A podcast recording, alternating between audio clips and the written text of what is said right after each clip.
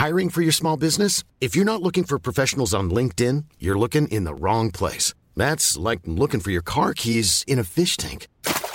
LinkedIn helps you hire professionals you can't find anywhere else, even those who aren't actively searching for a new job but might be open to the perfect role. In a given month, over 70% of LinkedIn users don't even visit other leading job sites. So start looking in the right place. With LinkedIn, you can hire professionals like a professional. Post your free job on linkedin.com slash people today.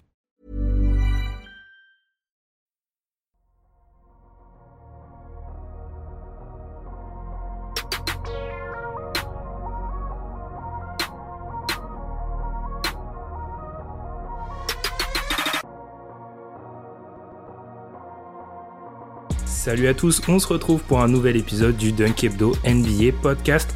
On va parler de Free Agency cette semaine et on va essayer de tirer les premières conclusions du marché des transferts. Pour ce faire, je suis bien épaulé. Madiane avec moi. Et Madiane, je dois t'avouer, je dois te faire une confidence. On va parler des Spurs. Un moment, comment ça va? Eh ben ça va, très heureux. J'ai hâte de regarder ça à 4h du mat et de faire des commentaires euh, dessus, ça va être parfait en all caps sur notre euh, conversation. en all caps, c'est très important pour euh, parler des Spurs. Surtout à 4h du matin. Et puis en direct de sa Guadeloupe natale, Tom. Comment ça va, Tom? Ça va très bien, très bien. Euh, je suis hébergé pour l'occasion par un auditeur du podcast et un fidèle ami, donc c'est cool. Tu, tu, te rends compte, Tom? Et je suis dans la limite des 5 km. Ah, c'est très important ah au cas où la police nous écoutait. Mais effectivement, euh, Tom, qui voilà les avantages maintenant de la célébrité qu'amène le podcast. visiblement, ça, amène ça. En tout cas, Tom, c'est aussi un peu l'architecte de, cet épisode parce que c'est toi qui as proposé les cinq questions qui vont guider l'émission de la semaine. Euh, je dois te l'avouer, j'ai un peu galéré parfois à répondre et je pense que c'est un petit peu symptomatique d'une free agency qui a été on va dire tranquille, voire barbante, hein, parfois, euh, comparé à ce qu'on a pu avoir certaines années. Avant de débuter, n'oubliez pas de nous suivre sur Twitter, surtout maintenant qu'on a un travail de, euh, un très bon travail fait par nos deux CM qui sont Gabin et Antoine qu'on salue, et puis aussi de nous suivre sur la plateforme où vous écoutez le podcast. On marque une petite pause et puis on se retrouve pour parler de Free Agency.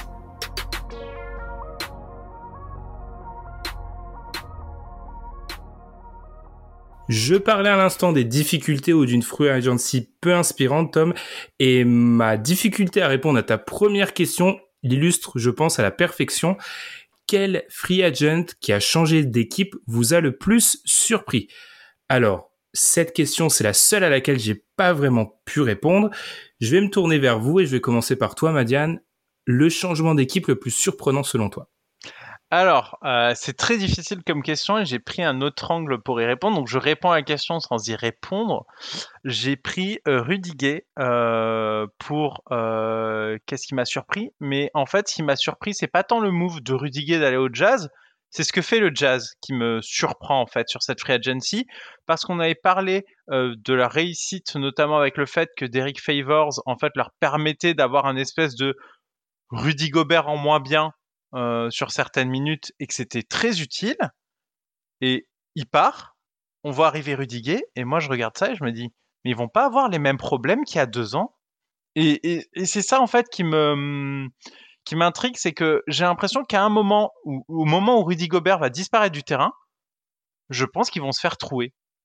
C'est la sensation que j'ai. Je pense que ce jazz-là, leur banc va arriver, il y aura pas Rudy Gobert, ils vont se faire trouer à tous les matchs. Je peux me tromper. Et du coup, c'est ce qui m'a le plus surpris parce que je pensais que c'était une réussite et ils repartent dans un autre sens que je comprends plus. Donc ça m'a, ça m'a surpris ce move. Tom, tu as acquiescé pendant. Oui, tu as bu euh, les paroles de Madiane.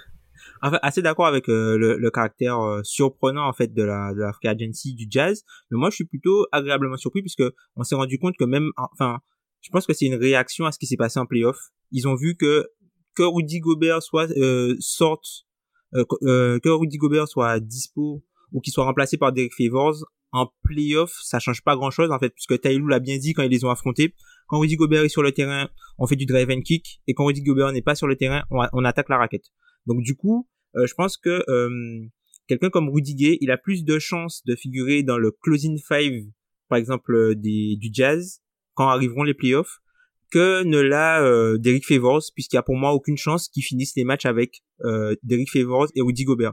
Donc du coup, je me dis que c'est quand même logique, même si, puisque enfin c'est une équipe qui a manqué d'athlétisme, mais on le voit aussi, ils ont récupéré euh, euh Eric Pascal, donc quelqu'un quelqu'un assez d'assez musculeux, puisque quand tu regardais euh, les meilleurs joueurs qu'ils avaient vraiment style ailier pour enfin défensivement et physiquement, bah c'était Royce O'Neal, sauf que Royce O'Neal il est petit. Donc du coup, je me dis bah, c'est assez logique, même si ça, peut paraître aller à contresens de ce qu'ils ont fait l'année dernière. Ça rejoint peut-être aussi une tendance plus globale de fond en NBA qui est, euh, je vais pas dire l'abandon, mais en tout cas la transformation des cinq remplaçants où on a de moins en moins de pivots backup, ou en tout cas c'est quand même une tendance qui s'inscrit de plus en plus où cette ouais, ce, ce, poste de pivot backup, on y reviendra un petit peu plus tard à ce, de, à ce sujet-là, et pas abandonné, mais se transforme de plus en plus où on a l'impression que la première qualité qu'on demande aux joueurs en question, c'est de savoir tirer. Et du coup, ça élimine euh, de facto un joueur comme Derek Favors qui a jamais été trop connu pour son tir. J'ai peut-être alors du coup mal interprété la question parce que pour moi c'était le choix de joueur le plus surprenant. Oui, j'ai tordu la question justement ah. parce que le choix de joueur c'était trop compliqué. Ok, ok. J'ai pas été inspiré. Euh, Tom, du coup, le moi, ce qui m'a le plus surpris, moi, ce qui m'a le plus surpris, en fait, c'est euh, euh, Lonzo Ball. Enfin, la, la stratégie des Pelicans de se séparer de Lonzo Ball qui arrive sur un contrat plutôt euh, intéressant, qui a une valeur terrain plutôt intéressante et qui fit très bien avec leurs meilleurs joueurs. Je comprends pas pourquoi, en fait, tu euh, laisses partir un joueur qui fit ton meilleur joueur, qui, qui a encore pas mal de potentiel, qui est un joueur euh, très sérieux et qui est un, bon gars pour tout ce qui est euh, transition et euh, playmaking global. Et tu le laisses partir pour récupérer des Graham. Donc du coup, moi, c'est vraiment ça qui m'a surpris.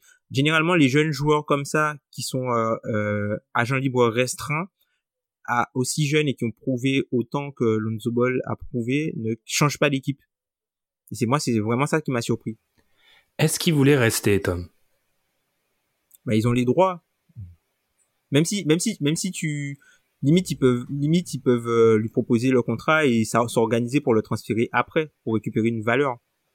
Euh, non, je, je, suis d'accord, mais moi, moi j'ai vu ça sous le prisme du timing qu'ils avaient. Moi, j'avais l'impression que c'était plutôt une affaire de timing, c'est-à-dire qu'ils n'avaient pas envie de le payer maintenant. Si j'ai pas l'impression qu'ils étaient insatisfaits outre mesure de, de, son apport, mais vraiment, ça les arrangeait pas niveau timing, qu'ils attendaient d'autres moves pour construire quelque chose autour de Zion et que payer maintenant Lonzo Ball, ça les arrangeait pas forcément. Et ils se sont dit, on prend pas le risque et on, on le garde pas. Moi, j'ai vraiment eu cette sensation-là dans le move. C'est pas que Lonzo Ball était pas spécialement dans le fit, mais que ça, ça correspondait pas à leur plan. Moi, je suis un peu inquiet, je te laisse la parole, Tom, du précédent que ça aurait pu créer de donner de l'argent à un joueur et ensuite de lui permettre de partir quand on sait que les Pélicans ont historiquement des grandes difficultés à garder leurs joueurs. C'est peut-être aussi en tant que franchise, ça peut être bien de se dire, bon, bah, le mec veut partir, euh, on n'est pas dans l'exagération, on va le laisser partir, surtout que le désir de partir de Lonzo, il est, il l'a jamais dit clairement, mais c'est tout comme. Ah, je vois, je vois. Ouais, dans le sens de pas créer un précédent, puisque, enfin, on le sait, euh, vu que JJ Reddick l'avait dit dans l'un de ses podcasts, que les joueurs ne croiront plus le front office entre guillemets des Pelicans par rapport à ce que, par rapport à son expérience avec lui, dans le sens où ils lui ont fait croire qu'il allait soit le buy-out ou soit lui permettre de rejoindre euh, la côte est pour qu'il soit plus proche de sa famille et puis et pour qu'il puisse jouer euh, dans une équipe qui jouait quelque chose en playoff. Et finalement, il se retrouve transféré à Dallas qui est encore plus loin et finalement il a, il a, il a quasiment, il a pas joué en playoff au final. Donc je pense que ouais, peut-être que d'un point de vue politique, d'un point de vue politique, c'est ça, ça peut se comprendre, mais moi je comprends pas pourquoi tu laisses partir du talent alors que tu t'en as besoin. tu T'en as mm. besoin, t'as besoin du talent. Pourquoi tu le laisses partir? C'est peut-être, euh, faut peut-être revenir plus en arrière et se demander comment ils en sont arrivés à ce stade-là où ils ont pas, en aucun cas, ils ont vraiment pas réussi à le convaincre de la possibilité de rester. Peut-être remonter un peu plus en arrière dans la chronologie en se disant, alors certes, on sait qu'il y a, il y a un côté euh, avec Lonzo Ball où clairement, euh, il avait dit que le marché de des Pelicans, enfin, il avait sous-entendu encore une fois, ça l'intéressait pas, mais le cheminement, c'est vrai, c'est peut-être en tant que franchise avec un joueur aussi euh, talentueux que Zion, c'est un échec aussi de pas réussir à à, à attirer les joueurs, à surtout les conserver, totalement. On peut clore ce chapitre, je pense, et aller vers quelle équipe s'est le plus renforcée en vue des playoffs et du titre. Et avant de répondre à cette question, on est d'accord pour dire, les gars, que c'est une free agency qui, alors il y a peut-être eu des petits ajustements, mais j'ai l'impression que c'est pas une révolution. Tous les ans, j'avais l'impression qu'on vivait des révolutions, voilà, des big bangs euh, annuels. Là, c'est un petit astéroïde qui se transforme en caillou. c'est très très léger. Ça dépend pour qui, je pense. Ça dépend pour qui. Ça dépend pour qui. Par exemple, si on prend une équipe, enfin, si on prend deux équipes à l'est qui, pour, moi, qui sont dans, dans les équipes qui ont fait euh, entre guillemets le, plus de moves pour euh, changer de tiers, pour moi, c'est par exemple le Heat et Chicago qui ont utilisé énormément de ressources pour pouvoir se renforcer. Alors, est-ce que ce sera suffisant? Est-ce qu'ils ont vraiment changé de tiers? Ça, on ne sait pas. Mais en termes de ressources mobilisées et utilisées pour pouvoir s'améliorer à court terme, là, je pense qu'il y a vraiment des, il y a pas mal de choses qui ont été faites du côté de ces deux franchises. Mais tu vois, c'est pas des changements, je vais te relancer, Madiane, qui euh, s'opèrent dans le top 3, 4. Il n'y a pas de, en gros, si tu prends les favoris pour le titre cette année, ceux de l'année dernière, c'est la première fois depuis pas mal d'années qu'on va pas voir émerger un nouveau candidat au titre, euh, pas de nulle part, mais en tout cas qui a fait un été où il s'est repositionné parmi les tout, tout meilleurs. Et justement, comme la question concernait le titre, j'ai pas pu mettre ces deux équipes. Du coup, moi, c'était en vue du titre, et moi, je me dis, mais hormis accident nucléaire, j'ai je, du mal à me représenter le hit gagner le titre. Tu trouves pas qu'ils se sont quand même largement rapprochés? Ils se sont rapprochés, mais j'ai pas la, j'ai pas cette sensation là. Il y a deux équipes qui sont vraiment franchement devant. Et quand t'en as vraiment deux, vraiment devant, dont le champion en titre, euh, ça me paraît très compliqué. En fait, pour moi, quand tu me dis tu joues le titre, pour moi, par conférence, t'en as une, deux, mais dès lors que tu me commences à me parler d'une troisième équipe, c'est généralement, enfin, faut vraiment être proche. Et pour moi, c'est pas le même tiers. C'est clairement pas le même tiers que les Nets, et c'est clairement pas le même tiers que les Bucks. J'ai l'impression que il y a les Nets, les Bucks, et après, ok, on peut discuter. Moi, je suis pas sûr qu'ils soient si loin des Bucks que ça. Hein au final avec les, les parce que Kyle Lowry c'est enfin c'est pas n'importe qui hein. OK, c'est pas c'est pas un mec hyper glamour, c'est pas Kyrie Irving, mais c'est quand même euh, c'est quand même un gars solide qui a quand même prouvé euh, en playoff et c'est quelqu'un qui, qui qui leur amène quelque chose qui leur manquait. Là, ils peuvent se permettre d'avoir euh, un 5 majeur toué des deux côtés du terrain.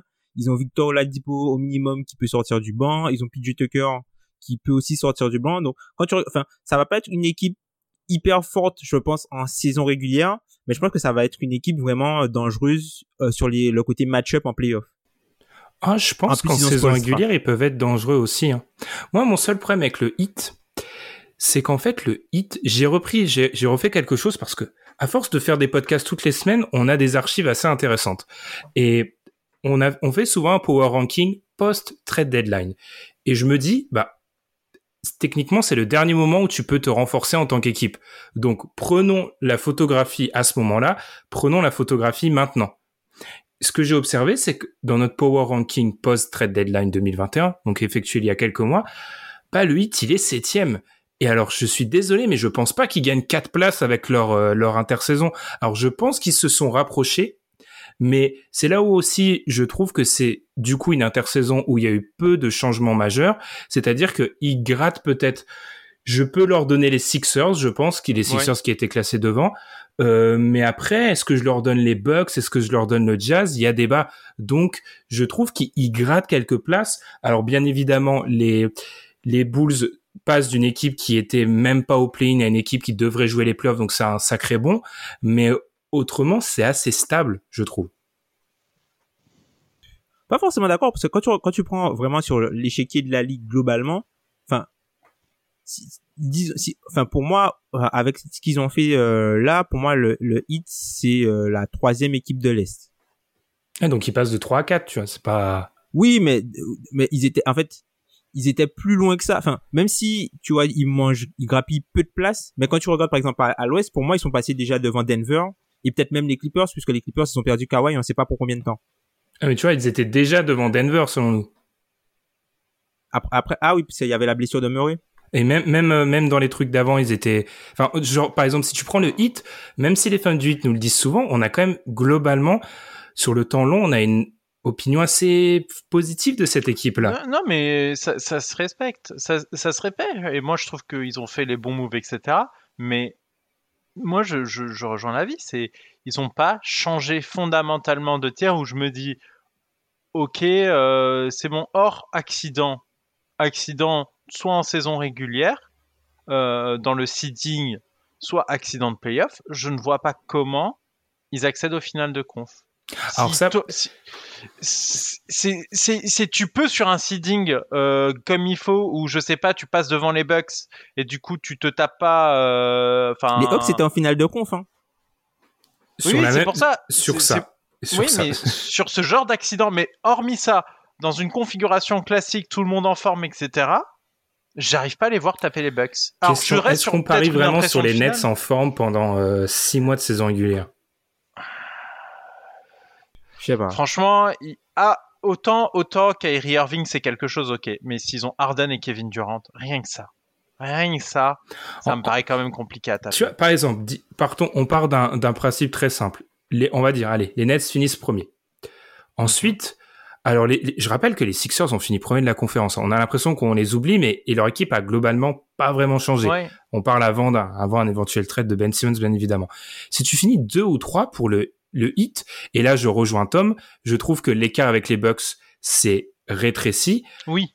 Tu sais jamais en fait. Enfin, je je trouve qu'ils il se rapproche d'une pour moi les voir en finale de conf le hit c'est pas inimaginable. oui, mais tu tu sais jamais. Donc du coup tu mises pas sur la force intrinsèque de ton effectif vis-à-vis des autres mais tu mises sur un concours de circonstances qui te permettrait d'y arriver. Et pour moi c'est pas la même chose. T'es pas un vrai contender t'es pas vraiment où je me dis le hit peut gagner le titre c'est je me dis sur des, des circonstances de playoff ils peuvent aller loin ils peuvent aller même en finale si ça se trouve sur des circonstances de playoff mais c'est pas la force intrinsèque de leur effectif et c'est pas la logique des choses actuellement sur le papier.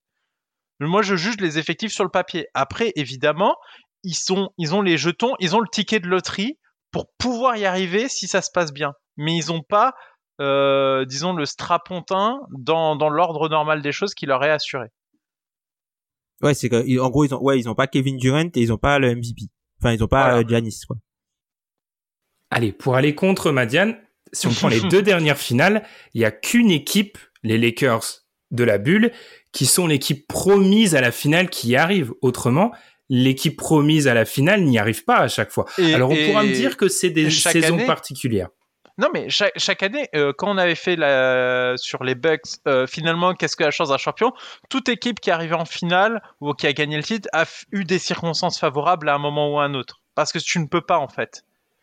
Néanmoins, je, reprends, euh, comme dit, tes chances, c'est finalement c'est ton effectif sur le papier, et après il y a les circonstances qui te donnent plus ou moins de chances. Tiens, euh, tel franchise player s'est blessé, il s'est passé ça, il s'est passé ça, ok. Mais sur le papier à ISO, ils sont trois à l'est, pas plus.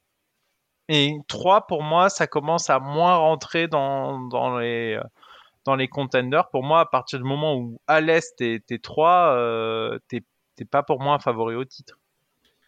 T'es dur, hein, Madjan. T'es, dur. mais, mais, mais, mais, par contre, si le, sur des circonstances, le hit peut faire un run et aller en finale, oui, évidemment. Mais sur des circonstances. Ouais, je trouve ça un peu dur. Enfin, on aime, on aime peut-être trop le hit. On, on, aime bien. Alors non, parce que Tom, les fans hit sont persuadés qu'on les aime pas. Ça c'est. Et pourtant, euh, et pourtant, je trouve que ce que fait cette franchise, euh, enfin, euh, on se rappelle dans le trou dans lequel ils étaient, ils ont eu beaucoup de soucis. Ils ont eu le souci de Chris Bosch notamment à un moment. Enfin, par rapport au matériel de base, leur flexibilité quand ils signent Kellyoni, qui font une intersaison euh, catastrophique avec tout le monde euh, en 2016. le fameux 2017, le fameux été 2017. John Waiters, euh, James Johnson. Enfin, bref, en tout cas, au vu du matériel de base qu'ils avaient, se retrouver dans cette position-là ces trois dernières saisons, c'est incroyable. Vraiment, le travail est excellent. Parce qu'ils sont, ils sont. Je vais te laisser finir sur le hit, peut-être Tom. tu en as déjà parlé, mais ils sont quand même extrêmement solides. Enfin, tu rajoutes Kyle Lowry, t'as déjà du Jimmy Butler, t'as euh, alors aussi euh, l'équipe qui s'est plus renforcée, on, y reviendra. Moi, ce que j'ai bien aimé avec cet été du hit, c'est maintenant le projet est clair. C'est-à-dire maintenant, c'est du court terme. Maintenant, je comprends en fait. Là où on disait souvent, on se plaignait, ah, il joue un petit peu les deux tableaux. Bah, tu ramènes Kylori, tu, tu ramènes du euh, Markif Morris. Je comprends même PJ Tucker que tu viens shipper au Bucks et ça, c'est très important. Bref, c'est du court terme et là, ça se comprend parce que la plupart de tes joueurs majeurs ont sont passé la trentaine et du coup, bah c'est une équipe qui est extrêmement solide. Alors oui, je suis d'accord avec toi, Madiane, ils auront besoin de circonstances, mais ils sont pas si loin que ça.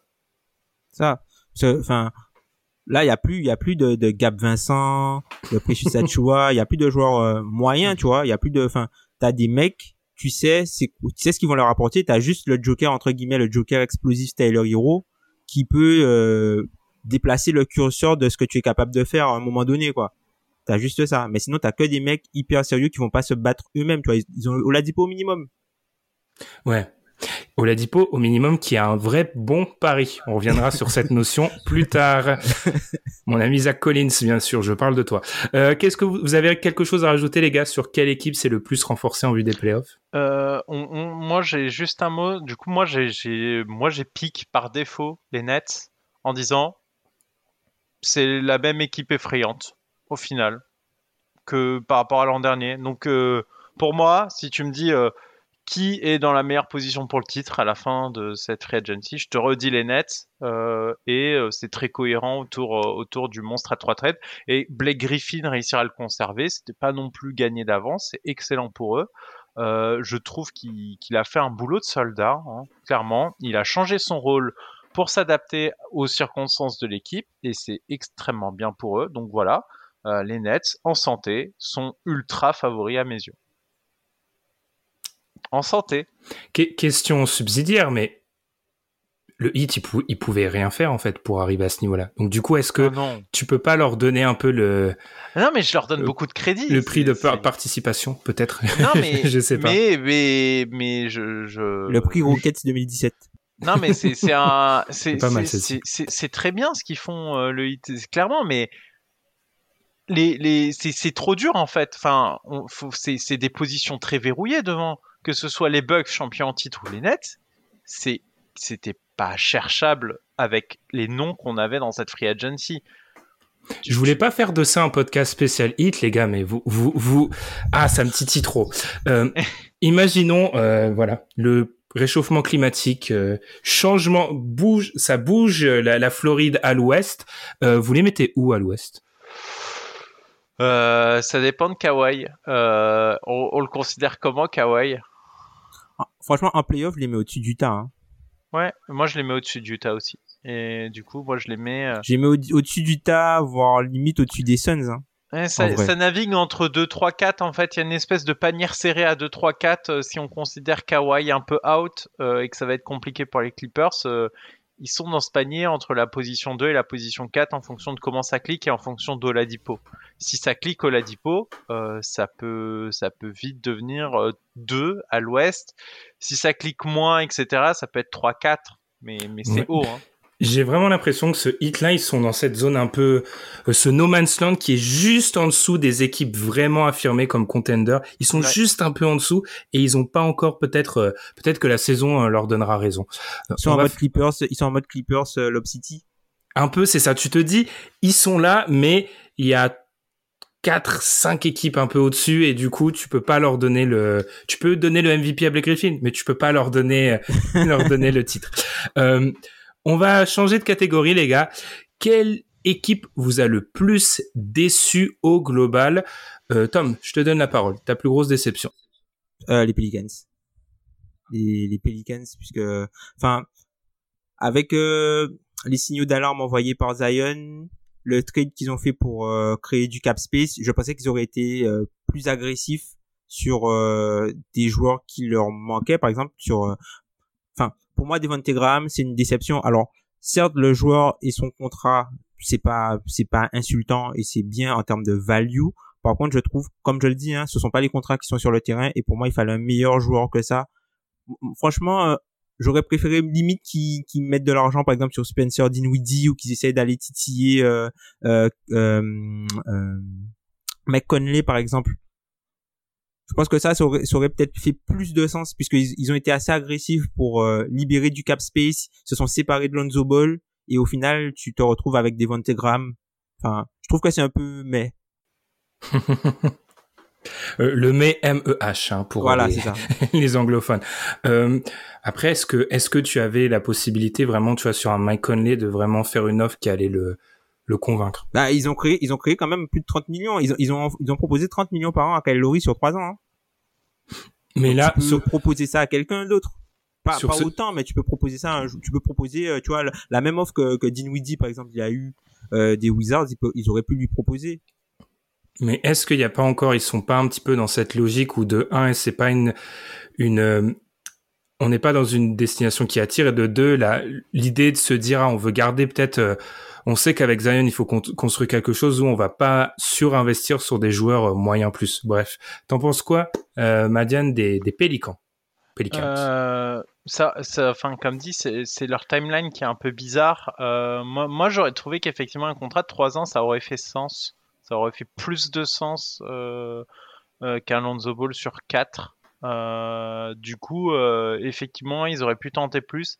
Le truc, c'est que il faut qu'ils fassent gaffe à pas user de la patience de Zion parce qu'au vu de son statut, je renvoie au podcast Qu'est-ce qu'une superstar?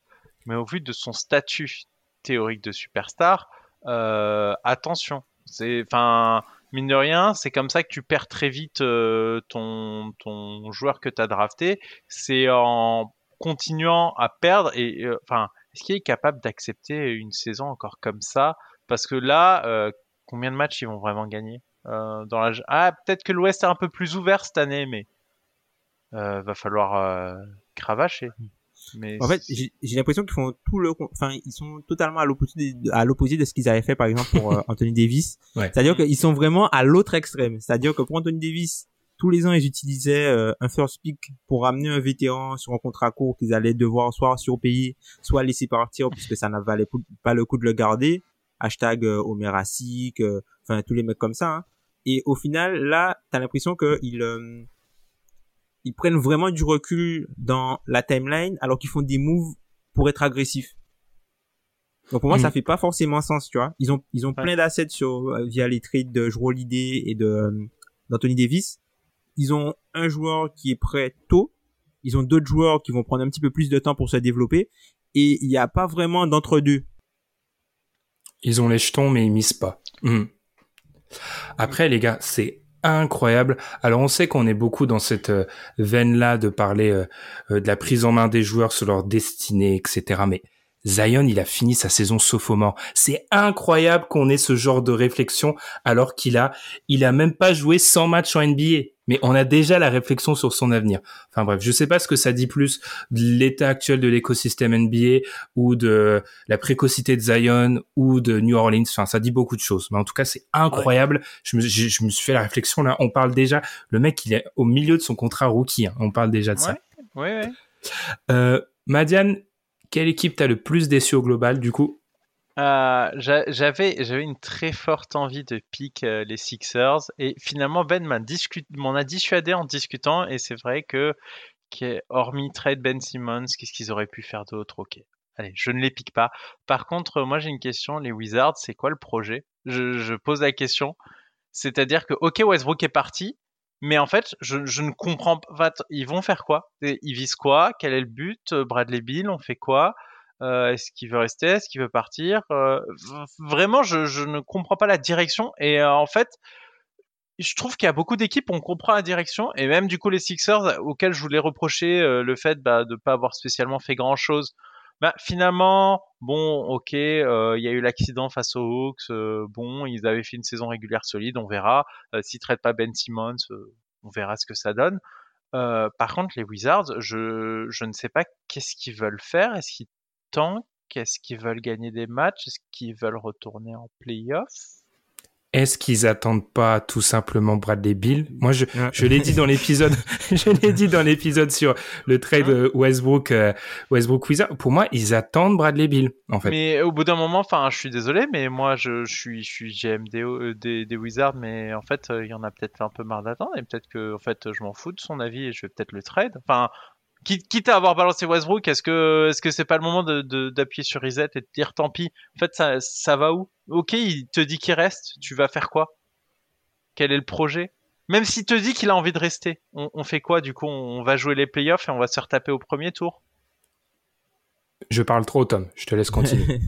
non, moi je trouve que, enfin, je suis pas forcément d'accord sur euh, les Wizards. Je trouve que ce qu'ils ont fait était plutôt intéressant dans l'optique de reconstruire au cas où si Bradley Bill part ou s'ils doivent partir. Parce qu'en fait là, t'as l'impression que c'est le roster du Magic avec Bradley Bill. C'est-à-dire que t'as un roster à trade où t'as plein de joueurs, t'as plein de joueurs qui peuvent jouer, qui peuvent contribuer dans une rotation NBA, mais t'en as trop en fait pour que tout le monde puisse jouer. Et ça fait pas sens. C'est une équipe qui, t'as as du mal à lui voir une identité en fait tu sais pas si c'est une équipe euh, enfin c'est une équipe qui a pour moi hein, qui a énormément de variance entre son niveau plancher et son niveau plafond alors que c'est une équipe qui a euh, de quoi euh, avoir une rotation solide et de ne pas faire jouer de joueurs mauvais pendant tout un match. Donc c'est vrai que enfin leur situation est assez bizarre, mais en fait j'ai l'impression qu'il y a une il y a, il y a un paradoxe entre la situation entre guillemets capitalistique de l'équipe quand tu regardes uniquement le côté asset et euh, euh, valeur des joueurs dans des échanges dans l'effectif et le côté terrain, qu'est-ce que tous ces joueurs-là ensemble, où ils peuvent, où est-ce qu'ils peuvent t'emmener Est-ce que ça répond à tes questions, Madiane, tout ça? Bah, bah du coup, on est d'accord, mais je trouve que ça, ça fait peu de sens pour un objectif sportif. Et du coup, euh, j'ai l'impression qu'en fait, Bradley Bill, il est parti sans être parti. C'est-à-dire que là, s'il te dit qu'il reste, je trouve que c'est limite pas arrangeant. Parce que tu vas les garder. C'est limite, j'ai l'impression qu'ils ont misé sur un départ de Bradley Bill, mais Bradley Bill est pas parti. Mais en fait, tu t'en fous de son avis si tu as envie de le trade. Parce que là, Non, pour deux, deux choses. Déjà parce que s'il veut rester, encore une fois, je renvoie un peu au, côté New Orleans, s'il veut rester et que tu le balances, on parle de Washington quand même qui a pas un, super passif sur les mecs qui veulent rester. C'est pas super. Enfin, des mecs qui sont prêts à rester dans leur même franchise pour le troisième contrat, on, le dit souvent, c'est rarissime. Donc que de ton propre chef, tu décides de le trader, c'est pas ouf. Et si c'est important parce que si tu arrives à le faire prolonger, c'est plus facile de le trader après. Parce que là, on est dans un moment où Bradley Bill, contractuellement, moi, je balance plus la maison. Enfin, je l'aurais jamais fait. Mais je pense que beaucoup d'équipes attendre de voir ce qui va se passer avec Bradley Bill, alors que si euh, il re-signe, bah, dans deux ans, là, tout sera plus clair. Alors c'est sûr que deux ans, c'est peut-être pas évident, mais euh, à l'Est, ça reste un joueur qui est largement All-Star, donc je trouve que c'est logique. Alors oui, on est un peu entre deux fils, c'est un peu compliqué à, à, cerner, mais je peux comprendre. En fait, ça, en fait, ça, ça rend bizarre. En tout cas, c'est la sensation que me donne ce recrutement. C'est un, un pic que, que j'avais pas à l'origine mais c'est vrai que la, cohérence sportive est bizarre et tu te demandes euh, ce qu'ils vont faire. En fait, ils sont suspendus aux lèvres de, de leurs meilleurs joueurs là actuellement et en fonction il y aura des directions. Mais du coup, c'est vrai que euh, c'est ils peuvent très vite, euh, très vite dans la saison. Bradley Wiggins ne prolonge pas. Enfin, ils partent en mode hard tanking, c'est c'est écrit. Mais mais à voir ce qu'ils décident Bradley Bill. Après, comme tu l'as dit, hein, euh, si on peut reprendre le parallèle que tu avais fait, euh, notamment avec le hit de, 2017, faut pas oublier d'où ils partent. Hein. Il y a 18 mois, ils avaient euh, juste le gros contrat de John Wall, en fait, à côté de Bradley Bill, et ça avait pas ah quoi faire, tu vois. Donc au final, transformer John Wall et, et je sais pas moi, un pic qu'ils ont envoyé à Washington, transformer ça en tout ce qu'ils ont récupéré du côté des, des Lakers. En fait, tous ces gars-là, si tu prends leur valeur une à une, ben ça c'est une valeur qui est plus grosse que celle de John Wall en fait qu'ils avaient mhm. et au final mhm. ils ont eu tout ça uniquement pour en gros John Wall et un pick de draft qui s'est transformé en Russell Westbrook qui s'est transformé en tout ça en fait. Et c'est beaucoup plus simple c'est du tradable. Et c'est beaucoup plus voilà c'est beaucoup plus simple à, c'est beaucoup plus simple de, de diviser euh, euh, c'est beaucoup plus simple entre guillemets de, de, de, de séparer une pizza je sais pas moi en quatre que de donner euh, juste une moitié à quelqu'un tu vois. Mhm. Puis si on remonte encore un petit peu plus, il y avait le moment où il y avait le trio Porter, Bill, Wall qui avalait tout à quasiment à trois. Donc tu vois où on en est allé en gardant quand même ce qui est, sans faire un jeu à Porter et Wall, si on regarde où ils en sont actuellement dans leur carrière, tu gardes quand même de très très loin le meilleur joueur du trio et tu as réussi un peu à avoir des finances plus saines. On parlait des équipes donc qui nous ont déçus, on est toujours dans, dans ce segment. On parlait un peu des prodiges avant avec Zion Williamson. Moi, je vais partir du côté des Mavericks et de Luka Doncic. L'équipe de Luka Doncic. Pourquoi?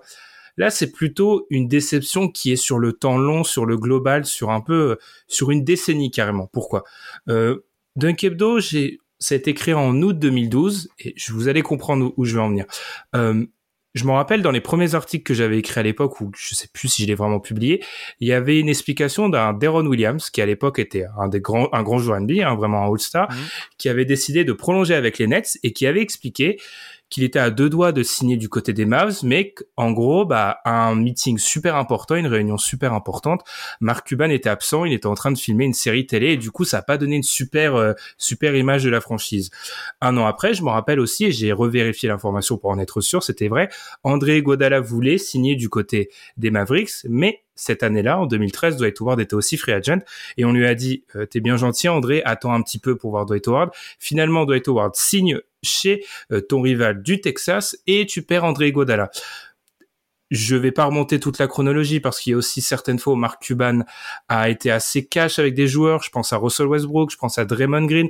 Enfin bref, j'ai l'impression que depuis le titre de 2011, dernière fois que les Mavs gagnent une série de playoffs d'ailleurs, soit dit en passant, il y a il y a du côté des Mavs une volonté d'avoir de l'impact sur une free agency d'attirer certains joueurs, mais bizarrement, il n'y a rien qui se concrétise. Et j'ai l'impression aussi que parfois, on veut tellement aller viser le gros poisson, et on sait l'histoire de Dwight Howard, elle est extrêmement symbolique, qu'on oublie un peu les joueurs de deuxième et de troisième catégorie. Quand je vois l'été des Mavs qui avait pour objectif de renforcer euh, et de trouver peut-être un partenaire à Luka Doncic, on avait l'espace. Euh, on a bien vu que l'expérience Kristaps Porzingis c'est peut-être pas incroyable, je suis extrêmement déçu qu'on en arrive à avoir un Reggie Bullock, c'est-à-dire comme euh, recrue star. C'est extrêmement décevant et je trouve que c'est quand même des coutumiers du fait, ces Mavs-là, d'entamer une free agency avec de l'espace, des ambitions et de rater le coche. Hmm. C'est vrai, c'est vrai. Moi, c'est vrai, moi j'ai été surpris qu'il soit pas peut-être un peu plus actif sur, euh, par exemple, Reggie Jackson. Ou même, euh, enfin, Reggie Jackson à côté de Luka Doncic, quand tu vois le Reggie Jackson qu'on a eu lors des playoffs, je pense qu'il y avait quand même moyen qu'ils euh, mettent un peu d'argent dessus quoi. Même euh, quand tu prends euh, Dinwiddie encore, hein, le même exemple. Je pense à côté de Doncic, lui aussi il fait sens. Mm. Peut-être qu'ils veulent, je sais pas, peut-être qu'ils essaient de, de, garder encore euh, du capacité pour voir qu'est-ce qui peut être disponible. Mais c'est vrai que tu as l'impression qu'ils ont vraiment, vraiment raté euh, une grosse fenêtre avec euh, bah, du coup euh, le fait que Giannis prolonge quoi. Ils avaient t'as l'impression qu'ils a eux ils, eux ils t'as l'impression qu'ils ont perdu la free agency quand Giannis a signé son extension l'année dernière. En décembre. Ouais. Ouais. Puis aussi, oui, tu l'as bien dit, les profils comme Windy, etc. Moi, ce qui me déçoit vraiment, c'est que cette équipe, elle est encore prévue pour maximiser Luka Doncic avec lui qui a le ballon 10 minutes euh, euh, par match en playoff dans les mains. Et on a bien vu, on a eu deux séries pour le montrer. C'est pas viable, c'est extrêmement compliqué ce qu'on demande à Luka Doncic et on lui a toujours pas offert un joueur capable. Alors, je dis pas de, bien évidemment, ils auront jamais un joueur capable de créer avec un, un tel niveau, mais au moins quelqu'un pour le suppléer suis, ça me déçoit. Madiane, t'en, penses quoi? En fait, ça me fait beaucoup penser à euh, pourquoi LeBron James, chaque année, réclame du playmaking autour de lui. Alors que c'est sa qualité principale, finalement, quasiment. Il a beaucoup de qualité, LeBron James, mais il demande du playmaking alors qu'il peut en assurer un niveau élite. Et eh bien justement, c'est parce qu'il veut pouvoir en assurer un niveau élite constamment quand il le fait, et qu'après, il doit, il aimerait pouvoir passer le relais à quelqu'un d'autre. Même s'il peut jouer parfois sur le terrain, il aime pouvoir déléguer un peu ce rôle. Et Luka Doncic, c'est pas le cas. Et du coup, c'est un héliocentrisme, mais exacerbé à souhait. Et euh, je trouve que les Mavs, euh, bon, euh, ça s'est quand même vu très vite que Luka Doncic était un joueur à part dès la saison rookie. T'as eu le temps d'y penser. Tu fais un trade avec l'Enix qui m'inspire peu de bien. Euh, en soi. Euh, et, euh, et, au final, tu as un joueur, le DH20 n'est pas encore arrivé, mais on sait, au vu de comment on en discute, qu'il va être très, haut. très haut. Ok. Question. En l'absence de Kawhi Leonard, à l'ouest, où se situent les Mavericks? Est-ce qu'ils sont vraiment du coup dans le panier contender avec un joueur pourtant qui est dans ce qui est dans ce top là des joueurs qui devraient te permettre d'atteindre ce niveau collectif. Est-ce qu'ils y sont? Pour moi, la réponse est non, et pour moi, c'est un échec. De, ne pas être là alors que tu as le joueur qui devrait te permettre, avec un casting adéquat autour de lui, d'y être. Tu es pas du tout. Aujourd'hui, quoi, Lucas Doncic, c'est quoi? C'est le, c'est le quoi? Le deuxième ou le troisième joueur de l'Est? De l'Ouest, pardon? Ça peut-être se discute avec euh, Jokic, peut-être? Jokic, Davis, en fonction de qui tu mets si le LeBron reste devant. Ça discute après avec euh, Jokic et Davis. Et, pour moi, je le mets super. Moi, je suis très haut. On ne spoil pas le DH20. Je vais vous donner un peu de contexte alors que vous essayez de me spoiler l'épisode de l'année. Passons. Euh, si on regarde encore une fois ce Power Ranking Post Trade Deadline, on avait donc à l'ouest devant ces Mavs Lakers, Clippers, Jazz, Blazers, Suns, Nuggets. Je pense qu'on peut enlever peut-être les Blazers. Et encore, c'est compliqué. Enfin, ils ont pas passé un cap alors que de toutes ces équipes-là, ces Mavs-là avaient de l'espace en fait. C'est ça la déception. C'est ça qui nourrit la déception. Tom, ils avaient la flexibilité que, oui, eux, ils avaient la flexibilité que les autres n'avaient pas mais c'est vrai. C'est vrai qu'ils ont choisi, ou peut-être qu'ils n'ont pas eu le choix, hein, de plutôt retenir entre guillemets les joueurs qu'ils avaient déjà, plutôt qu'essayer d'aller en chercher d'autres. Par exemple, euh, est-ce que peut-être tu vois Ivan Fournier, est-ce que c'était dans leur zone, est-ce que c'était dans leur zone de tarif, tu vois? Est-ce que c'était euh, est-ce qu'il y avait moyen de le récupérer? Est-ce qu'il y avait moyen de récupérer euh, peut-être un Norman Powell ou quelque chose comme ça? Un joueur un peu plus dynamique un joueur un peu plus dynamique pour supplier Lucas Est-ce qu'il y avait moyen de faire ça? Après, peut-être qu'il y avait pas moyen et du coup, euh, bah, ils ont fait ce qu'ils ont pu avec euh, le contexte qu'ils avaient. Mais c'est vrai que ça paraît décevant vu les possibilités et le potentiel des signatures qu'on pouvait envisager pour eux. Mmh je veux pas, je veux pas euh, détruire en pièces le front office, mais faut pas oublier qu'on est dans une free agency qui s'est déroulée quelques semaines après des articles assez euh, incisifs sur euh, la gestion interne des, des Mavs, donc à, gestion interne des Mavs qui fait beaucoup parler depuis plusieurs années. Enfin bref, ça fait quand même tout un contexte qui à voir du côté de des Mavs. Est-ce qu'on peut continuer Alors on est dans sur deux questions négatives de suite. Est-ce qu'on peut continuer les gars avec qui a quel contrat a le plus de chances d'être regretté par l'équipe qui l'a signé Je vois Madiane avec un petit sourire maléfique, alors je te laisse la main. Alors, euh, c'est surtout parce que je, comment dire? Euh, En fait, j'ai un premier message, c'est que euh, Chris Paul, ça pourrait l'être, mais est-ce que tu avais le choix? Et du coup, j'ai pas envie de le reprocher le choix. Donc, évidemment, il te réclame beaucoup sur longtemps, etc. Mais j'ai pas réussi en fait.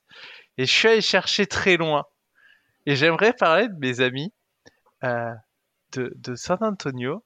C'est quoi l'argent qu'ils ont offert sur cette free agency? Alors, t'as un cas, et je te laisserai parler de ton cabane, mais moi, j'ai vu le contrat de Doug McDermott, mais je m'étais pas rendu compte, je l'avais pas vu passer. Mais c'est quoi ce truc? Pourquoi ils lui ont donné autant d'argent? Mais c'est quoi le projet? C'est un joueur qui shoot, hein. Écoute, c'est un joueur qui shoot dans une équipe où il y a personne qui shoot. 42 millions? 3 ans, 42 millions? Mais c'est, enfin, c'est, c'est, pour moi, c'est, c'est, un peu un joueur no-name, en fait, dans la ligue. Et le fait qu'il touche autant d'argent sur 3 ans, mais il s'est passé quoi? J'ai, pas compris. Son, son agent, mais bravo, hein mais je trouve que la valeur qu'il va apporter à ton effectif, l'argent que tu mets dessus sur la longueur, enfin, ça aurait été un contrat d'un ou deux ans, je dis pas, et tu pourrais même le payer beaucoup si tu veux, mais sur trois ans, autant d'argent, c'est bizarre en fait. Je, je comprends pas le projet. En fait, c'est surtout, je j'ai pas compris. Donc moi, je qu'est-ce qu'ils vont en faire dans trois ans de, de Doug McDermott Ça a jamais été un joueur incroyable. Enfin, j'ai pas compris. Ouais, le truc, c'est Ouais, le truc que tu te dis, c'est, c'est contre qui, en fait, tu te bats pour rafler la mise? oui, c'est ça. qui, qui, allait proposer autant? Qui, ouais, qui propose, qui propose quelque chose euh, de ce niveau-là pour rafler la mise? Sachant que Indiana avait déjà euh, prolongé euh, euh McConnell et du coup qu'ils étaient limités dans, dans l'argent qu'ils pouvaient proposer du coup à McDermott pour ne pas euh, aller très loin dans la luxury tax. C'est vrai que tu peux te demander, mais contre qui les gars vous battiez pour lui proposer autant d'argent quoi? Pour signer Doug McDermott, c'est, c'est, c'est, je, je comprends pas. Après, c'est le shooting. Hein. Le shooting a été payé hein, à cette intersaison. Hein. quand tu vois Duncan Robinson, quand tu vois euh, Norman Powell, quand tu vois euh, euh, euh, euh Evan Fournier, Tim Hardaway, le shooting a été récompensé. Hein. Hmm. Zach Collins? Quand, tu vois Zach Collins, ah non. je vais je vais enchaîner parce que ça ça ça se prête bien moi moi mon regret. Est-ce qu'ils vont le regretter? Je sais pas, mais là c'est c'est cosmique. Zach Collins, c'est cosmique. Franchement, c'est j'ai dû, honnêtement, j'ai dû vraiment me poser et me dire, c'est réel ce que tu es en train de lire. Alors bon, on va parler de Zach Collins. Zach Collins a donc signé un contrat chez les Spurs, toujours, hein, on reste euh, chez les Spurs, de 3 ans et 22 millions de dollars. Alors là, tout de suite, je sais, les fans des Spurs vont me dire, attends, la première année est garantie, la deuxième l'est qu'à en gros 50%, l'année d'après ne l'est pas. Ce qui amène toujours à dire, c'est un pari. Alors honnêtement, la notion de pari, Hmm, m'énerve un petit peu parfois. souvent, les Américains vont parler de low risk, high reward. Donc, en gros, euh, risque limité, grande récompense. Ma question, c'est, elle est où la grande récompense potentielle avec Zach Collins? Zach Collins qui, alors là, c'est pas, enfin, on rigole pas, hein, mais on parle quand même d'un joueur qui a eu trois opérations au pied depuis, alors, vérification, depuis septembre euh, de l'année dernière. Ce qui est absolument énorme et il a eu deux fois la même procédure sur euh, sur le pied euh, qu'on a appris euh, au mois de juin. En fait, moi j'ai l'impression que souvent derrière cette notion de pari, on oublie que tu le payes quand même 7 millions cette année. Tu avais une enveloppe où tu avais 40 et quelques millions à dépenser cet été et tu t'es dit je vais mettre 7 millions et quelques sur Zach sachant que je vais finir là-dessus. Les articles de Portland, notamment de certains sites euh, spécialisés sur Portland, au moment où Zach Collins se fait à nouveau opérer pour la troisième fois, ils expliquent que soit il va prendre un minimum, soit ils ont peur que sa carrière soit mise entre parenthèses. Et le mec se réveille et il prend 22 millions. Alors ça, c'est quand même incroyable. Je te laisse enchaîner, Tom, mais Zach Collins, ça, me, enfin, je, je l'ai même pas dit. Il a joué 11 matchs sur les deux dernières saisons. Ouais, ouais, c'est, enfin, c'est le pari, c'est un peu le, l'espèce de, de, le pari, le Harry Giles. Tu vois, le truc, euh, Harry Giles qui prend beaucoup moins, tu vois. J'avais comparé. Il prend moins Harry Giles. Ça, c'est un peu le principe de la, de la seconde draft où, euh, tu récupères un joueur euh, qui a eu des problèmes de blessure, qui a pas forcément marché euh, dans la, l'ancienne franchise qu'il était, un peu comme Malik Monk. Sauf que Malik Monk il est au minimum et euh, lui il a 10 millions, 10 il a une dizaine de millions garantis. Euh, il, y a, il, y a, il y a 21 millions la saison prochaine sur Doug McDermott et, et ça on n'est pas prêt. Hein. Franchement. moi, ce que, moi, ce que je comprends pas, c'est le cheminement. T'as de l'argent. Non, mais, non, mais je comprends pas ce qu'ils foutent. Je, je, je, comprends que le projet c'est tanké. Hein. Je, je vois pas ce qu'ils font d'autre. Mais c'est quoi le projet du coup? Parce que tu vois, Zach Collins, tu me dis demain autant de Zach Collins, je peux te dire ok, mais tu lui donnes pas 10 millions garantis en fait tu lui donnes pas 10 millions garantis. On revient à ce que tu disais, Tom. Tu te bats contre qui? Qui donnait 10 millions garantis à Zach Collins Zach Collins, ouais, je sais pas. Ouais. Ouais, surtout que Portland avait euh, enlevé la qualifying offer, du coup, il était agent libre euh, mm. seul et il y avait d'autres pivots euh, peut-être plus intéressants à aller chercher. Et, et, et, ce qui est peut-être limite gênant, c'est que le temps, par exemple, là, cette saison, il, est, il va peut-être être blessé. L'année prochaine, peut-être qu'il va peut-être monter, montrer des prémices de ce qu'il peut potentiellement faire et après tu arrives déjà à la troisième année, il faut, faut le repayer. Donc au final, c'est même pas garanti. Tu vas peut-être te dire que ça vaut pas 7 millions ce qu'il a fait. Donc, tu vois, donc du coup, ouais, c'est vrai que ça peut, enfin, je trouve que ouais, c'est un mauvais pari. Moi, je pense que c'est un, c'est un, un, mauvais pari. Peut-être que si ça se trouve, on aura tort, mais c'est, un mauvais pari. Pour moi, c'est pas, moi, c'est pas la, la signature qui m'a fait euh, tiquer le plus. Moi, ce qui m'a fait tiquer le plus, c'est euh, Jared Allen, 100 millions sur 5 ans. Ah, ouais, ah c'était, c'était ah mon numéro 2, Tom. ouais, ouais, ouais, je l'ai vu, je l'ai vu, je l'ai vu, j'ai pas compris le projet non plus. Hein. Ça, c'est... Bravo à l'agent. Hein. Encore une fois, bravo les agents. Incroyable celui-là. Ça, ce qui m'a fait, ce qui m'a fait tiquer, enfin, qui, qui va proposer, qui peut proposer 5 ans à Zach Collins, à part les Cavs? Personne. Qui peut lui proposer 20 millions par an? Je vois pas d'équipe qui aurait fait ça à cette heure. Et limite, limite, vaut mieux même laisser pour moi, hein, le, vaut mieux même laisser une équipe lui faire une offer sheet avec un 3 plus 1, puisque en plus tu viens de drafter Mobley. Tu, vaut mieux même laisser une, une équipe faire euh, une offer sheet que tu matches, comme, même s'il y a, il y a 3 ans garantie plus une player option et gérer comme ça, plutôt que lui. Parce que quand tu regardes la hiérarchie des, des pivots en NBA, lui, il est plus sur, vers l'archétype, entre guillemets, Rudy Gobert. Mais en fait, l'archétype Rudy Gobert, faut que tu sois tellement fort pour pouvoir euh, accéder, entre guillemets, ta valeur et pouvoir jouer de façon correcte en playoff. Que, enfin, je me demande, est-ce que euh, les Cavs, enfin, surtout 5 ans, je pense que les Cavs vont, vont peut-être regretter ce contrat-là à un moment donné. C'était, c'était mon numéro 2, Tom, et je suis totalement d'accord. Je, est-ce qu'on n'est pas devant aussi un cas classique de, on a tradé pour lui il y a quelques mois, avant, ça a marché, on se sent un peu obligé de le payer? Tu trouves que ça a marché?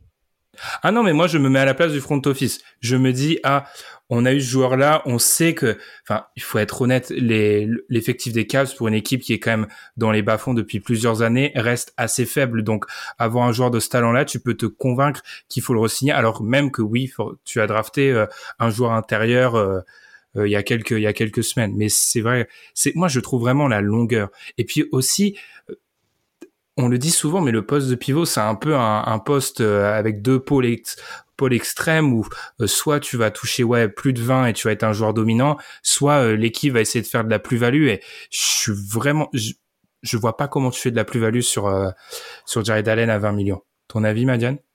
Non, c'est un c'est trop bizarre, c'est trop long, c'est trop cher. Enfin, il y a, enfin, si c'est c'est pas un pivot, tu le payes que si c'est limite autour de lui que tu vas construire des choses euh, ou s'il est super fort. Mais là, c'est, enfin, on parle de Jared Allen, c'est pas, ça n'a jamais été le cas. Ça n'a jamais été le cas. Bah, le truc, le truc qui est choquant vraiment, hein, quand tu regardes, par exemple, quand tu prends Jared Allen, quand tu prends par exemple le contrat moyen, enfin la, somme qu'il a signé, 20 millions en moyenne. Pour vous, il y, a combien de pivots au-dessus de 20 millions l'année? Aujourd'hui Ah, tu m'as grillé, j'étais en train de vérifier mes notes. Euh... Embiid, Jokic, Gobert. Euh... Turner, il est juste en dessous. Turner, en dessous, il y a Towns. Il y a Gobert, Towns, Adebayo, Embiid, Jokic. Ah, c'est moche, c'est sale ce que tu fais, Est-ce que, est-ce que Allen est un top 6 pivot NBA c'est triste parce que moi j'ai peur pour ce joueur-là qui, on le sait, ça arrive souvent. Tu as un statut de joueur un peu sous-coté, etc. Tu es payé grassement, tu es payé. Enfin, la franchise a décidé de te donner de l'argent. Enfin, on va pas, on va pas le blâmer pour ça. Et du coup, il va avoir le, statut de joueur surcoté au vu de son contrat. Alors Moi, à sa place, je serais, je serais pas, je serais pas mécontent. Je féliciterais mon agent, je prendrais mon argent et je mets ma daronne à l'abri. Je suis très content. Franchement, euh, c'est inespéré. Je, Vu mhm. son statut, c'est inespéré un tel contrat. Après, tu peux me dire, après on peut se dire que oui, le cap va augmenter, qu'au final le salaire pèsera moins. Mais même, tu vois, quand tu regardes les, les mecs qui sont payés à ce prix-là, même les gars qui sont un petit peu en dessous, hein, les, les Miles Turner, euh, euh, y a qui d'autre tu vois les Valanciunas tout ça enfin il est pour moi il est enfin il est bien moins bon que tous ces gars-là en fait hmm. idéalement ça devient idéalement c'est un un arc de progression extrêmement dur mais ça devient un, espèce de Miles Turner plus grand tu vois mais c'est beaucoup lui demander hein non mais attendez dans dans sa dans sa classe de draft c'est incroyable enfin par rapport à sa classe de draft c'est incroyable ce qui touche hein dans sa mhm. classe de draft, il euh, y a qui? Il y a. Il y a. Mais c'est. Lonzo, il y a euh, Fox qui a touché, il y a Tatum. Adebayo. Bah, moi. Mitchell. Il y a Mitchell, il y a Mitchell qui a touché aussi. Fox. Son jackpot. Ouais, Fox, je l'avais cité, mais honnêtement, hein, euh, il, en est loin, hein, et pourtant il a touché euh, quasiment autant. Hein. Notre ami Luke Kennard. Est-ce qu'on n'est pas aussi, les gars, devant un de figure où tu es une jeune équipe qui va pratiquement tous les ans maintenant devoir re-signer des joueurs Est-ce que c'est pas donner un bon signal que de dire ah alors oui vous allez me dire c'est c'est un petit peu bête de donner beaucoup d'argent mais si tu l'aurais laissé partir encore une fois on est beaucoup dans le dans l'affectif mais euh, tu te mets à la place d'un autre joueur tu dis attends Là, c'est un joueur, on n'a pas beaucoup de joueurs vraiment bons dans notre effectif. Là, on en a un et on le laisse partir. Tu vois, peut-être que le signal n'est pas, pas très bon. Mais on parle pas de laisser partir, Ben. encore une fois, contre qui tu te bats pour signer non, non, non, mais pour tu 100 millions à Jared Allen? imaginons qu'il y ait une équipe qui est, euh, enfin, je veux dire, les, les, Spurs ont donné 7 millions à Zach Collins, donc il y a peut-être une équipe qui allait en donner 18, 19 pour Jared Allen. oui, mais même, mais dans ce cas-là, tu matches. Dans ces cas-là, tu matches, tu vois? Toi, c'est vrai. 5 ans. C'est vraiment le fait de lui. Oui, mais souviens-toi, Tom. Le cas Gordon Hayward que tu aimes bien mettre en avant. Laisser le joueur tester les os et ensuite le ramener. Est-ce que ça crée pas une petite fissure qui peut, euh, au fil du temps, euh, poser oui, mais là on est sur le cas, là on est sur le cas de, de pivot qui est pas générationnel. selon vous, combien dans le Star Game il, va faire sur ce contrat-là, Zéro. Zéro. On passe à la question non, enfin, il y a, y a des chances qu'il le soit peut-être un jour, mais pour moi c'est, il y a, pour moi il y a très peu de chances que ça arrive. Il y, a, y a un euh. spot qui est verrouillé déjà, et même deux. En fait, il y a déjà deux spots verrouillés. Hein. Ça va être chaud. Hein. Hmm, c'est compliqué. Du coup, ça me pose question de te pas bloquer, mais dans le sens mettre autant d'argent, autant de pourcentage de ton de ton salary cap, mettre, mettre à peu près euh, euh, 15-20% de ton salary cap sur euh, un joueur que tu sais pas qu'il sera s'il sera All-Star euh, et qui joue à une position assez délicate à NBA où euh, enfin en playoff c'est difficile de rester sur le terrain. Pour moi, Après tu me diras que les Cavs, les Cavs ils sont loin de tout ça. Tu me diras que les Cavs ils sont loin de tout ça mais ça te fait quand même un front de cours, euh, un front de cours chèrement payé hein, quand tu prends Kevin Love, quand tu prends euh, Jarrett Allen, quand tu prends Mobley qui qui est un haut drafté donc qui qui serait qui sera qui risque d'être aux alentours des 9-10 millions et que tu prends aussi Larry Nance, t'as un front de cours qui est très cher. Alors que c'est pas le point fort de ton équipe. Le fond de la conférence, tu vois.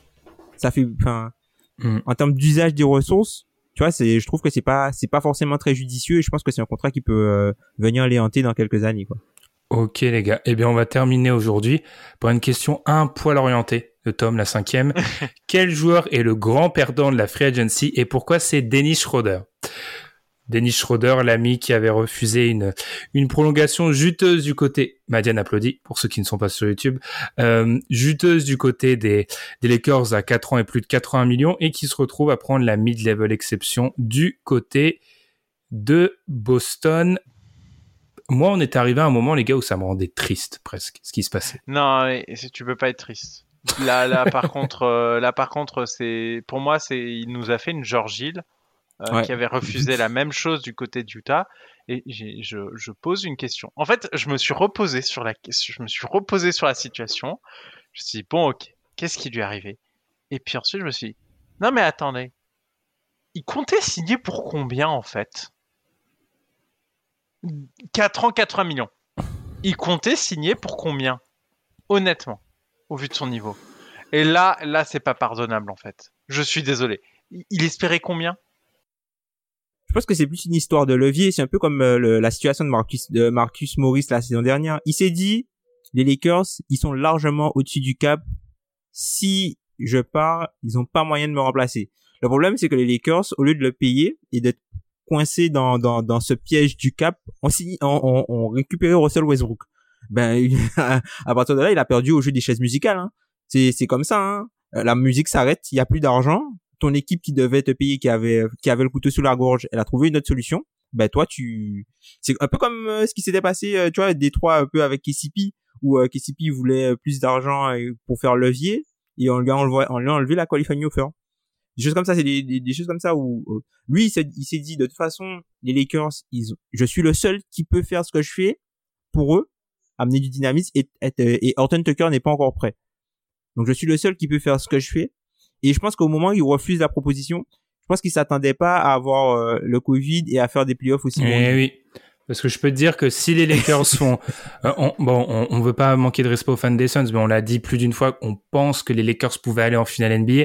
Si tu vas en finale NBA deux années de suite, tu payes euh, Schroeder, tu lui donnes ce qu'il te demande. Donc, euh, effectivement. Non, mais après, après, enfin, vraiment, je trouve que la somme d'argent qui lui a été proposée était déjà très bien et il a, il a vraiment été, euh, été, euh, enfin, il a vraiment eu les yeux euh, plus gros que le ventre là, dans cette affaire-là, parce qu'il était déjà bien grassement payé avec ce contrat-là. C'est un bon contrat, un contrat déjà légèrement surpayé, et, et, et franchement là, enfin, ce qui lui arrive, c'est, c'est vraiment, c'est comme Georgie. Georgie, il fait un début de saison incroyable, et on lui propose un contrat énorme, il refuse. Bah, évidemment que derrière Utah a cherché autre chose. Je trouve. mais après lui. Vas-y, Tom. Après, moi, enfin, je trouve que, enfin, je pense que il se, je pense qu'il il se disait qu'il avait moyen d'avoir plus, et je pense que même si il aurait peut-être, lui peut-être c'est, c'est plus qu'une histoire de montant annuel, je pense que c'est plus une question d'année. Par exemple, les, les Lakers c'était les seuls à pouvoir lui proposer 5 ans. Donc peut-être que lui, il s'est dit, ok, je vais essayer de, je vais pas prendre la prolongation de 4 ans pour essayer de signer un contrat de 5 ans, parce que de toute façon, ils ont le couteau sous la gorge. Et il a peut-être été trop gourmand là-dessus, mais en même temps, si tu sens, il y a des joueurs qui ont parié sur eux-mêmes, ça, a, ça a fonctionné. Par exemple, quand tu prends, quand tu prends par exemple Tobias Harris, Tobias Harris qui refuse euh, euh, une prolongation à l'époque avec les Clippers. Il refuse à l'époque une prolongation avec l'équipe, les Clippers à 88 millions, je crois, sur 4 ans il se fait transférer à Philadelphie et il signe pour 150, tu vois, quelques mois après. Mais tu vois, pour moi, ça c'est un énorme piège en fait, parce qu'on est en train de créer un mythe où euh, le fait de parier sur soi, c'est euh, c'est porter. Euh, pour, pour, moi, ça, ça renvoie vraiment de façon à ce qu'on peut demander aux joueurs NBA.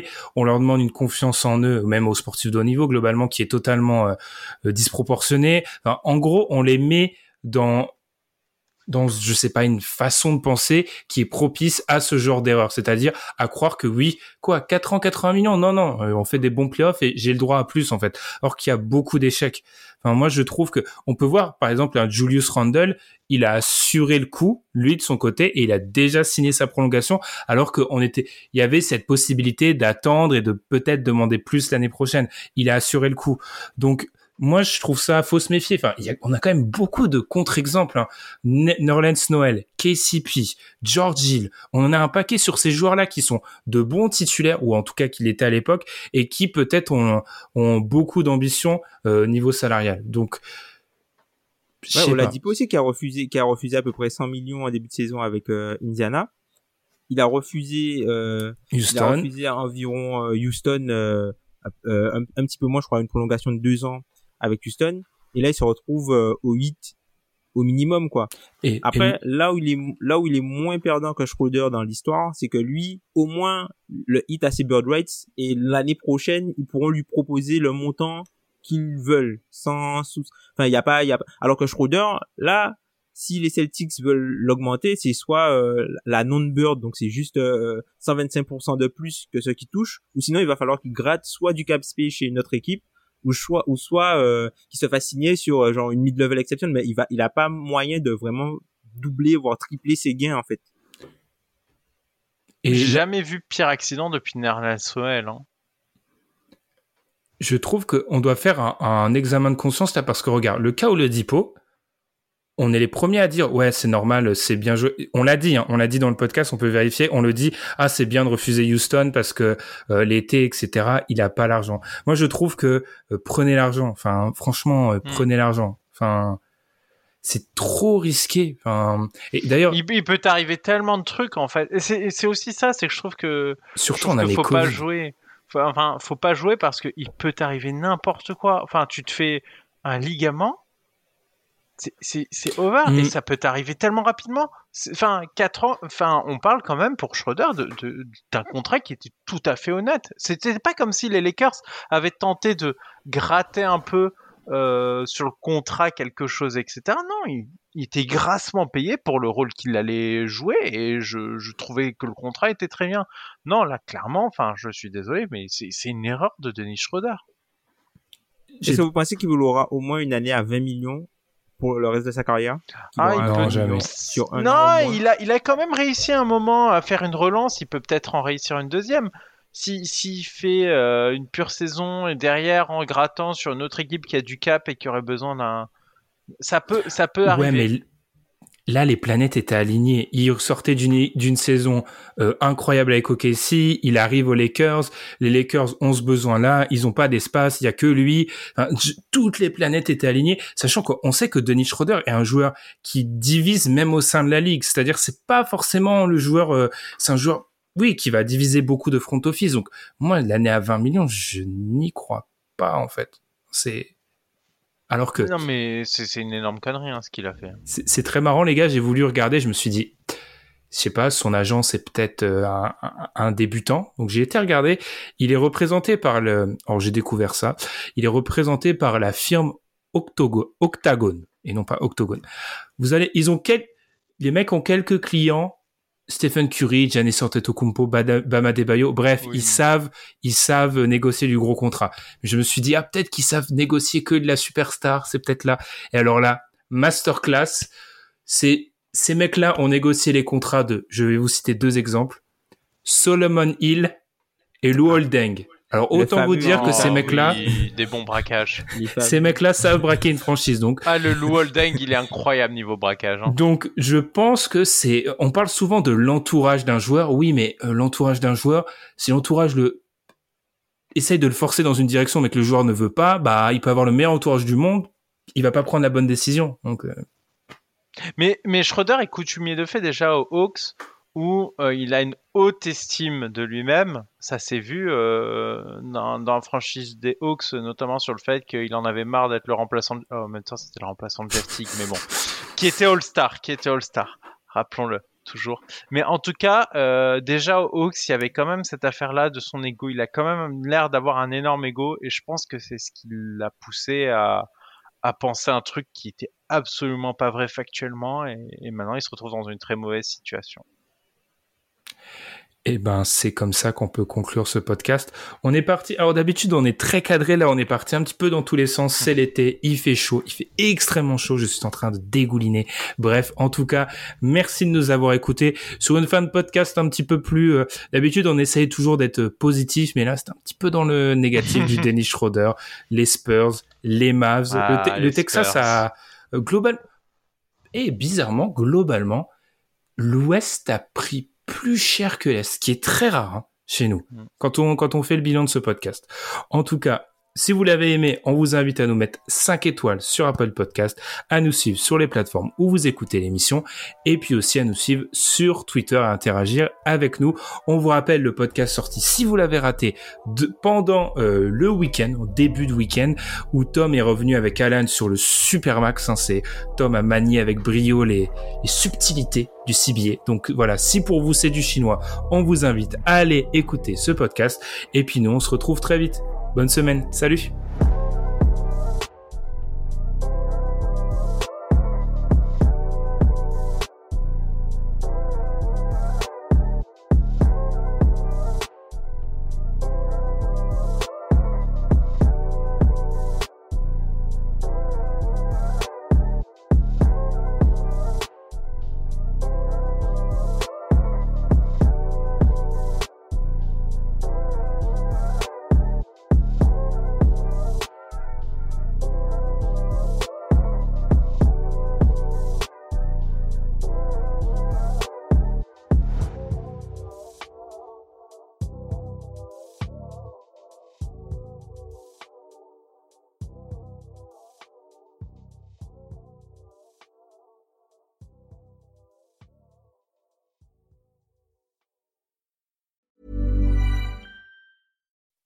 When you make decisions for your company, you look for the no-brainers. If you have a lot of mailing to do, stamps.com is the ultimate no-brainer. Use the stamps.com mobile app to mail everything you need to keep your business running with up to 89% off USPS and UPS. Make the same no-brainer decision as over 1 million other businesses with stamps.com. Use code PROGRAM for a special offer. That's stamps.com, code PROGRAM.